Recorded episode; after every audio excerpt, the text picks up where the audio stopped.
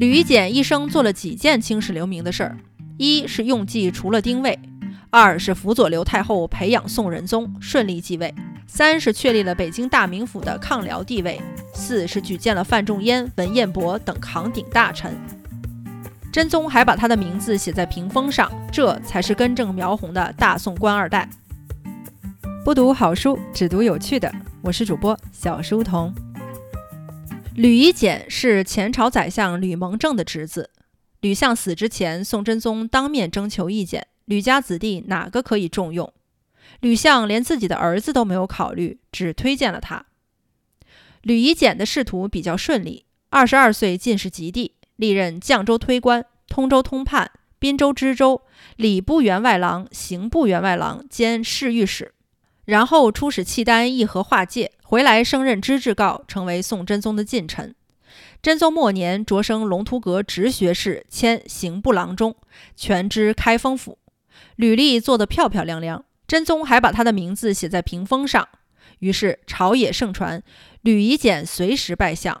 这才是根正苗红的大宋官二代。吕夷简一生做了几件青史留名的事儿：一是用计除了丁谓，二是辅佐刘太后培养宋仁宗，顺利继位；三是确立了北京大名府的抗辽地位；四是举荐了范仲淹、文彦博等扛鼎大臣。吕夷简是真宗皇帝的顾命大臣，又是世家子弟，对宫闱大事多所参议。他做宰相的时候，宋仁宗皇帝十二岁。刘太后垂帘听政，刘氏就是民间戏曲《狸猫换太子》当中的那位刘皇后刘娥。宋仁宗的生母李宸妃死了，刘太后不想让皇帝知道生母是谁，欲以宫人常理之丧。吕夷简认为不妥，早朝之后单独留下来上奏太后，闻晋中贵人暴薨，丧礼宜从后。刘太后闻言，起身挽着仁宗皇帝送回宫里，独自回来坐在帘后。叫吕夷简来质问道：“一个宫人死了，相公为什么要参与后事呢？”吕夷简说：“臣未被宰相，内外之事无不可预。”刘太后大怒：“相公欲离间我母子吗？”吕夷简从容回道：“陛下不为刘氏一族而念，臣则不敢言。上念刘氏也，丧礼宜从后。如果不为你们刘家考量，我就不多说了。”但是如果为了刘家以后着想，丧礼必须隆重举办。太后也是聪明人，马上醒悟了，忙说：“宫人就是李宸妃，如何办理？”吕夷简建议在皇仪殿治丧。太后与皇上于宫内举哀，然后百官护送灵车出西华门，以一品之礼停殡在弘福寺，丧仪以最高规格办理。刘太后一一照办。吕夷简又叮嘱宫内，宸妃当以太后服饰装殓，棺内灌满水银。将来可别说我没有提醒过。几年后，刘太后先去，八贤王赵元衍对仁宗说：“陛下是为李宸妃所生，妃死已非命。”仁宗闻言嚎哭不止，数日不上朝。下诏自责，尊李宸妃为皇太后，谥号张仪。刘太后出殡后，停灵在弘福寺祭告。换子棺归葬之前，仁宗亲眼看了一眼李宸妃的仪容，玉色如生，官服如皇太后，因为水银灌注，故而不腐。仁宗皇帝叹息道：“人言岂可信哉？”其实刘太后再三进言此事，仁宗皇帝还是有所风闻，无法确认而已。从此，仁宗对刘氏一族恩遇加厚，保全了仁宗孝德与太后的母道。吕夷简果然是有先见之明。宋仁宗的郭皇后曾依仗刘太后的权势与仁宗不睦，处事过分。吕夷简力排众议，助力仁宗皇帝废了郭后，也曾引起轩然大波。《宋史》评价他说：“仁宗出力，太后临朝十余年，天下嫣然，以简之力为多。”宋仁宗当朝后，契丹以为大宋立新主有机可乘，陈兵燕山一带，扬言要入寇南朝。朝中文官议论纷纷。建议仁宗皇帝迁都洛阳，吕夷简如同当年寇准一样挺身而出，疾言厉色道：“契丹人欺软怕硬，迁都洛阳那就是示弱，不是示威。如今不但不可西迁，还应该建都大名府，以示对抗到底的决心。”有人说，建都大名府不过是虚张声势罢了，不如修筑洛阳城来的稳妥。吕夷简大怒：假如契丹渡过黄河，洛阳就算城高池深，拿什么作为屏障？仁宗终下决心修建北京大名府。契丹辽国看大宋抗敌之心坚决，始终未敢南下。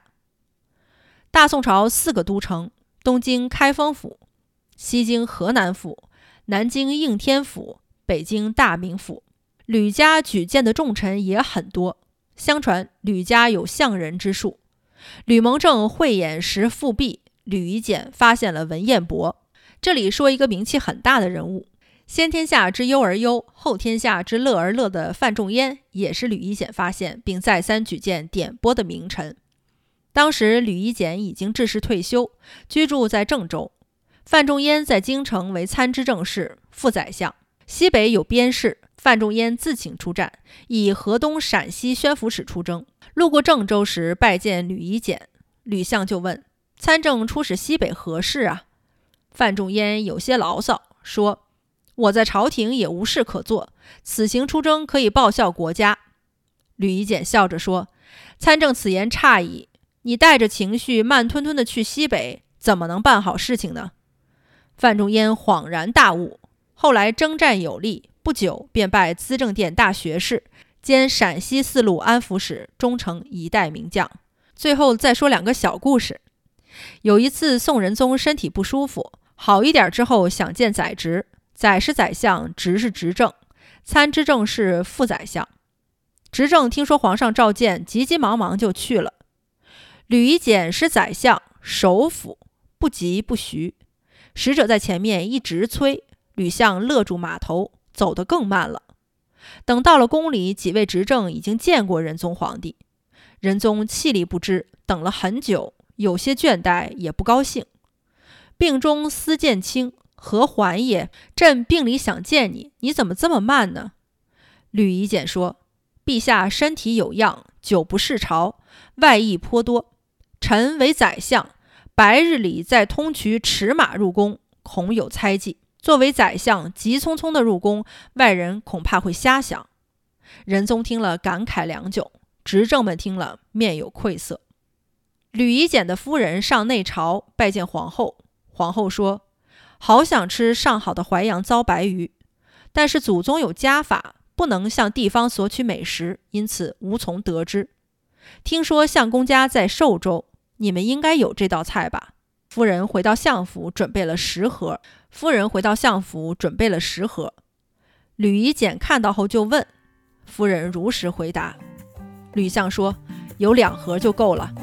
夫人说皇后想吃，为什么这么小气呢？吕相怅然叹道：“皇后都吃不到的东西，人臣之家怎么可以有十盒呢？”